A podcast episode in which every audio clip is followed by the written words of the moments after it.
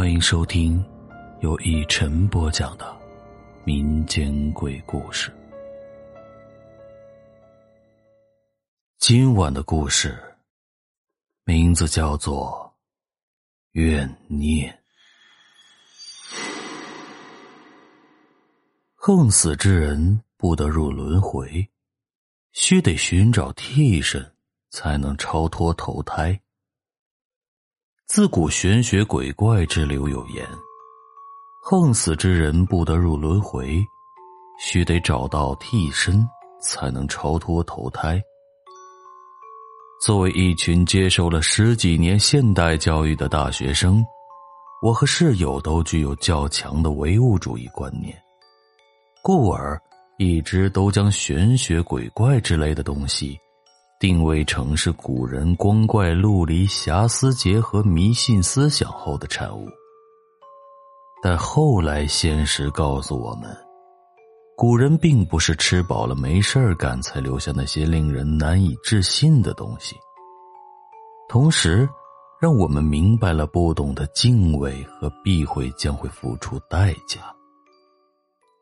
二零一八年十月二十八日，星期六。大约是九点钟左右，我所在的万州区发生了一起惨烈的交通事故。一辆二十二路公交车，由于失控撞开了跨江大桥的护栏，掉进了距桥面有六十多米落差的长江。车上二十八名乘客无一幸免。惨祸发生后。我和室友在表示沉痛悼念的同时，更觉得无边的后怕与幸运。幸运的是，那天早晨，我和室友原本打算乘坐那辆失事的公交车去中心城区玩但临上车时，我们发现出门太急都没有带硬币，于是不得不错过那趟车去换了硬币。记得当时 G 和 W 抱怨我们没有带硬币，我和 L 喷道：“急着去投胎呀，不就晚了半个小时吗？”后怕的是，那天我们后来搭乘的公交车行驶到了失事车辆坠江的地点时，发生了一件灵异的事儿。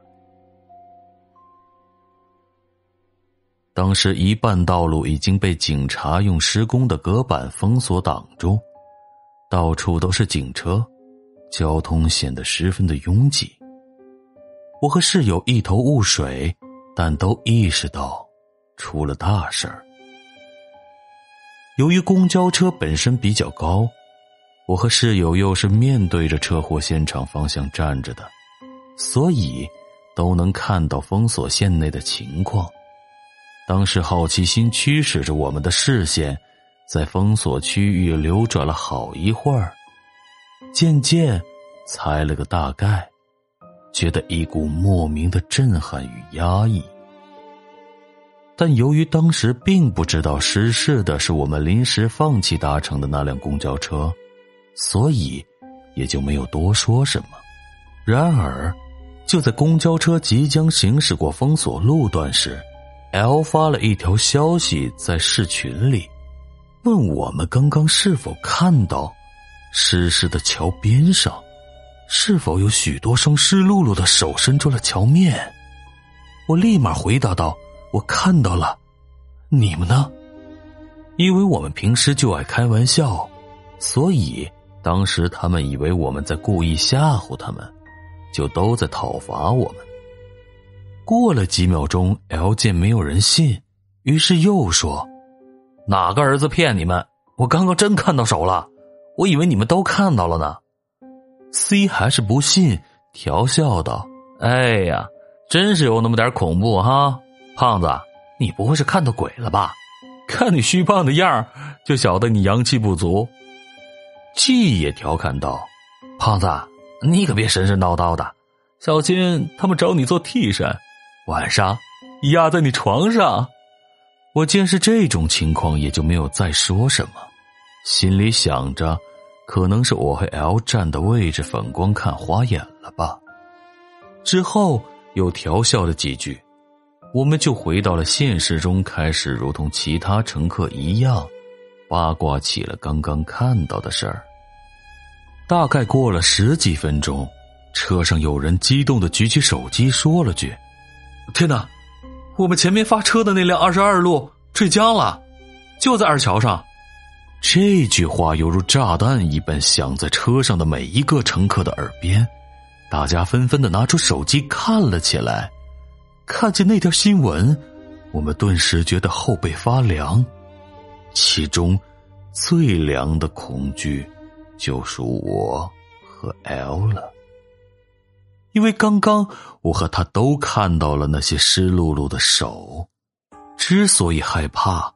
是因为之前在寝室的时候，我曾经给他们讲过水鬼的故事，以及一些关于撞铃的奇闻异事吓唬他们。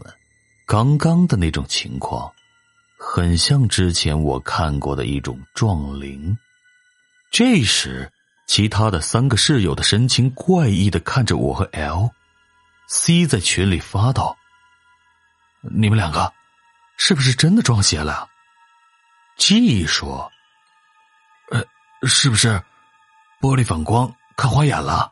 为啥我们仨没看到呢？”W 又说：“是不是都没事吧？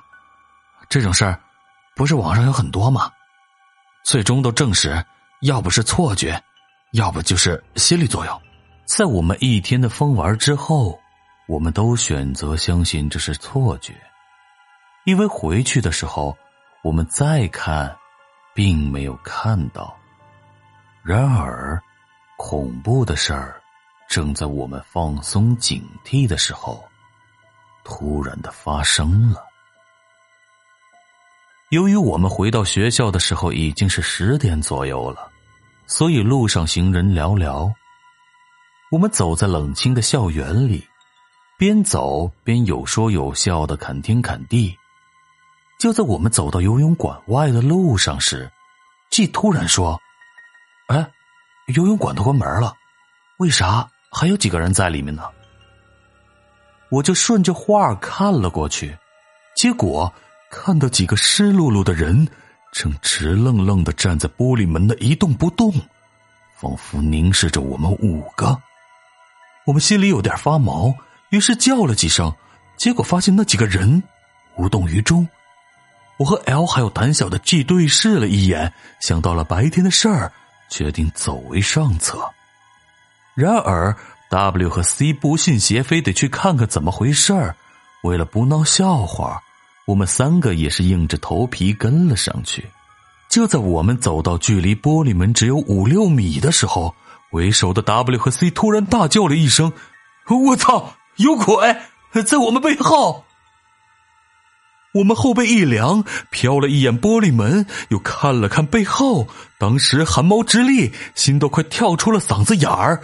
明明我们背后什么都没有，但前面的玻璃门上却有几个倒影，一动不动的站在那儿。我们直接踩着草坪，没命似的跑回了寝室。回到寝室，惊魂未定的我们冷汗直流，后背。已经湿透了。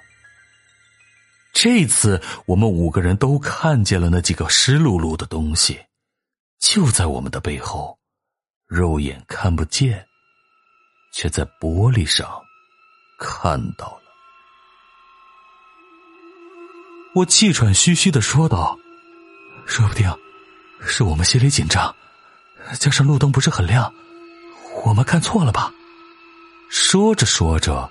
我发现我自己都安慰不下去了，因为那几个东西是那么的清晰，湿漉漉的头发，苍白的脸，滴着水的衣服。那晚，其他四个室友都害怕的睡不着，由于想起了之前我和他们说过，我奶奶给我求了一块玉坠，已经戴了十几年了。之前我遇水鬼，很可能就是因为这个玉坠而幸免的事儿。于是他们晚上干脆都开着台灯，坐在了我的床上，一起打了一个通宵的游戏。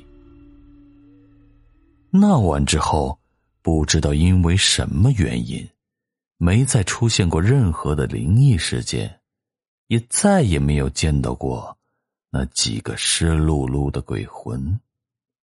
我和我的室友都渐渐的遗忘了这件事儿，直到一个多月后的一天，我们发现我们太没心没肺了。好啦，这就是我今天为大家带来的怨念的故事。谢谢你的收听，我是一晨。